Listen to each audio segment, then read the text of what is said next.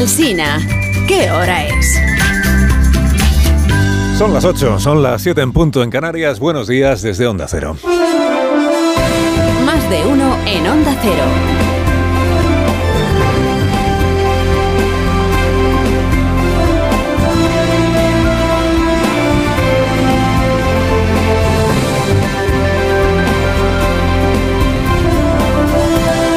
Tal? ¿Cómo están? Bienvenidos a una nueva mañana de radio. Estrenamos el sexto día de septiembre del 2023. Va avanzando el mes de septiembre pues con todas sus, sus tradiciones. ¿no? A los críos se les acaba la libertad condicional porque vuelve el, el colegio, escalonado como la operación retorno.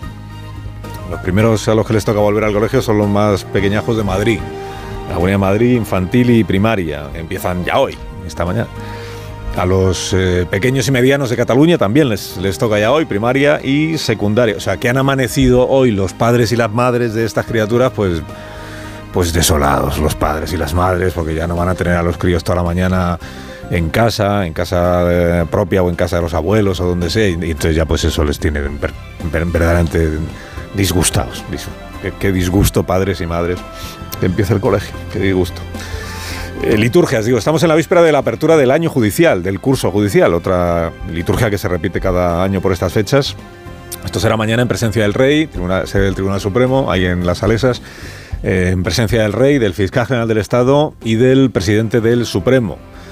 El Presidente del Supremo y el Fiscal General son los que hacen discursos sobre el estado de la justicia en nuestro país.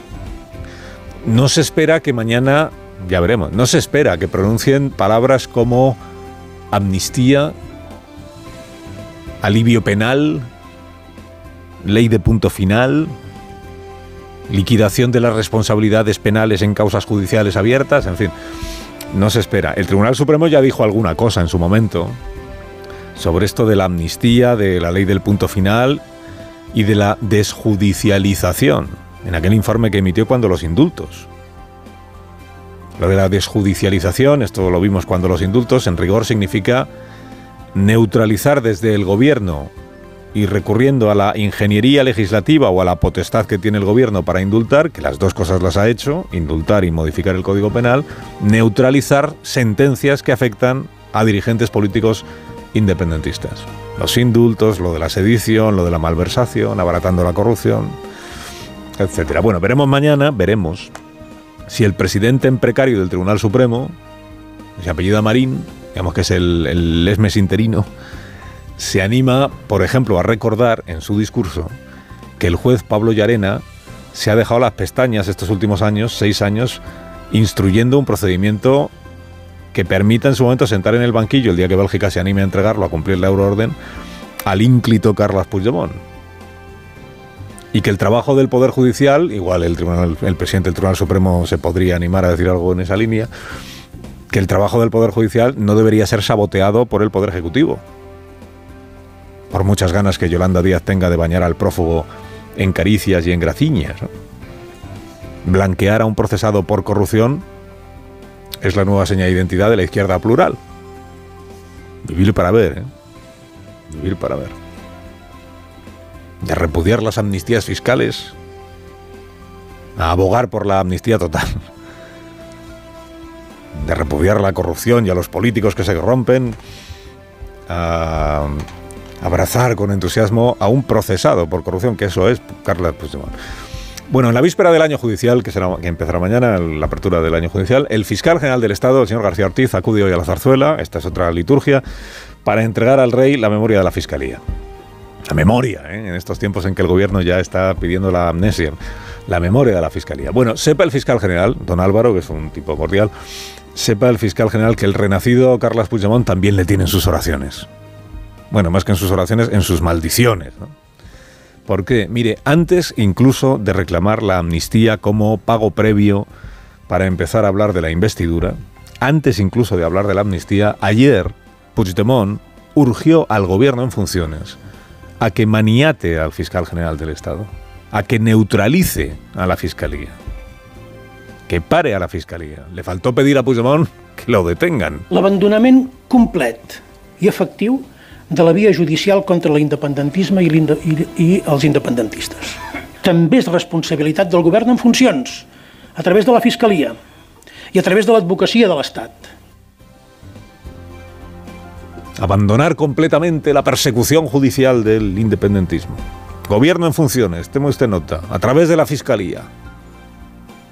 Claro, vete tú a decirle a Puigdemont, tal como está ahora, crecido, agigantado, vete tú a decirle a Puigdemont, está agigantado porque el PSOE le entregó la llave de la investidura, no por otra cosa, vete tú a decirle a Puigdemont que la Fiscalía no está a las órdenes del gobierno, que la Fiscalía no depende del gobierno, no es un brazo ejecutor del gobierno. Cuando Puigdemont seguro que todavía se acuerda de lo de Sánchez, ¿no? ¿De quién depende la Fiscalía? Pues eso, entrevista aquella con Íñigo Alfonso.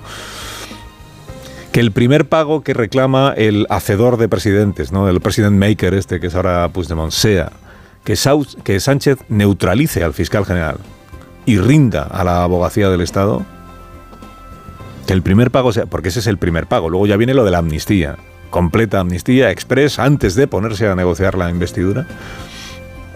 Amnistía desde 2014, dice el, señor Puigdemont, y sin que se puedan beneficiar de ella los policías que están procesados por las cargas del 1 de octubre. Dice, no, no, esto no que no... Esto no, aquí los únicos amnistiados, los únicos rehabilitados, los únicos perseguidos, tenemos que ser nosotros en nuestra parroquia. Los dirigentes independentistas que delinquieron, estos son los, los únicos. Amnistía Express. Digo, no es la condición para investir a Sánchez, es la condición para empezar a negociar cómo investir a Sánchez tal como lo plantea el señor Puigdemont, es una negociación un poco curiosa esta. Es una negociación que consiste en que antes de la negociación él ya tiene que haber conseguido cosas. Es una negociación que consiste en que el PSOE recule en todo lo que viene diciendo desde hace seis años sobre Puigdemont y sobre la amnistía, le entregue todo lo que está pidiendo antes incluso de sentarse a hablar, y él, sin embargo, pues no rectifique, ni recule, ni ceda en nada. Oye, hay algunos periódicos muy bien intencionados y un poco afines al gobierno que dicen, no, hombre, el, cambio el cambio claro es que, es que Puigdemont está por la negociación. Y hasta ahora no estaba. Y esto significa que eh, ya ha cedido en... Pero si Puigdemont lo primero que dijo ayer es que él no va a abandonar nunca lo de la unilateralidad. Hoy hay medios que dicen chantaje de Puigdemont porque dijo ayer, o yo o las elecciones otra vez. O pactan conmigo o elecciones de nuevo. Bueno, esto no es un chantaje, esto es una obviedad. Es que es así, o se pacta con él o habrá elecciones de nuevo. Es así porque así lo ha querido el PSOE. Porque es Sánchez quien no ha dejado sobre la mesa más opciones que estas dos. O el pacto con Puigdemont o elecciones de nuevo. O sea, este poder supremo que ahora tiene el profeta Waterloo no le ha caído del cielo ni se lo han dado las urnas. Se lo ha dado el presidente en funciones tuya es la llave, Carlas. Dependiendo del precio, vemos cómo lo hacemos. Y tiene razón Puigdemont. Ahora se nos está presentando como deseable una negociación urgente, urgente, de cuatro semanas para lo de la amnistía y no sé qué, que en seis años el PSOE no consideró oportuna. La enorme dificultat d'intentar encarrilar, partint d'aquesta distància i en només unes setmanes, una negociació que s'ha negligit o s'ha considerat innecessària durant sis anys. No han querido hablar ni de amnistía ni de todo esto en seis años y ahora quieren resolverlo en unas pocas semanas. Pues no, por necesidad. Pero por necesidad no para solucionar la convivencia en Cataluña, que ya estaba solucionada, ¿no? No para, para solucionar la investidura de Sánchez, que esta es otra obviedad. ¿Va a tragar el PSOE en cuatro semanas con todo lo que hasta ahora rechazó por siete votos? No sembla que ho hagin de fer ara senzillament perquè necessiten el vot de set diputats. O sí. Pues no parece que por siete diputados vayan a hacer lo que no han querido hacer en seis... O, o, o igual sí, igual sí. Primero Amnistía Express y luego ya hablamos de lo de la investidura. Claro, después de escuchar esto, el gobierno podría haber dicho, el, el, gobierno que por otra parte no tendría que estar negociando nada, porque las investiduras no las negocian los gobiernos las negocian los grupos parlamentarios. Pero bueno, aquí ya todo. El gobierno después de escuchar esto podría haber dicho, mire, Puigdemont, llevamos seis años diciendo que usted tiene que rendir cuentas en un juzgado. Nos hemos comprometido ante la sociedad española a que eso suceda. Ni aunque pudiéramos, merece usted una amnistía. No vamos a intervenir la Fiscalía General del Estado porque es un organismo autónomo. En fin, si las condiciones que usted pone para hablar son estas, pues no es posible hablar. Podría haber dicho eso el gobierno. Pero lo que dijo ayer fue esto. Para abordar esta situación tenemos una herramienta que es el diálogo, tenemos un marco que es la Constitución y tenemos un objetivo que es la convivencia. La convivencia de. La convivencia ya estaba, ya estaba ganada, ¿no? O sea, conocidas las condiciones pusdemoníacas para abrir una negociación, maniatar a la fiscalía, garantizar una amnistía, eh, fichar a un relator que verifique el cumplimiento de los acuerdos, de igual a igual, ahí, Puigdemont, el prófugo, hablando con el gobierno de España. Conocidas las condiciones, al gobierno le han parecido que, no, no le incomodan, dice hoy alguna crónica, no le incomodan. Ve que no arruinan nada, al revés, que abren camino al diálogo. Que Puigdemont quiere negociar y quiere que haya investidura, vivir para ver. Digo, ¿y si ofrece Puigdemont a rectificar él en alguna cosa? Pues miren otra cosa curiosa que pasó ayer.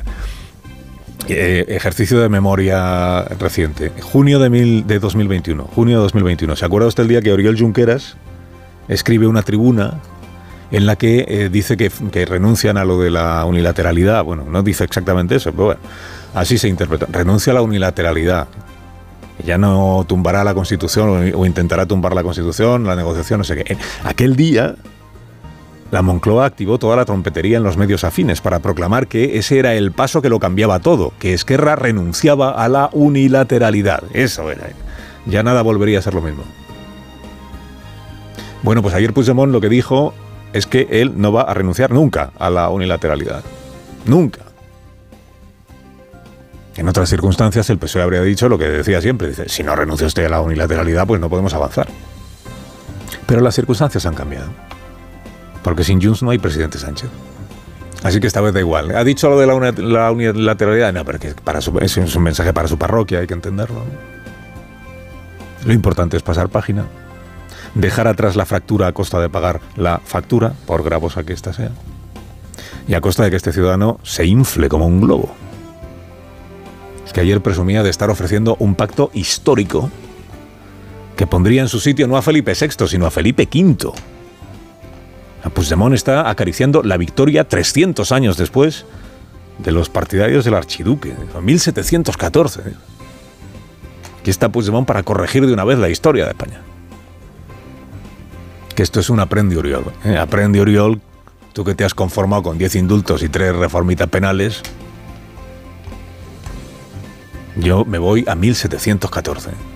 Puigdemont doblándole el pulso a Felipe V y Sánchez coronado en Waterloo.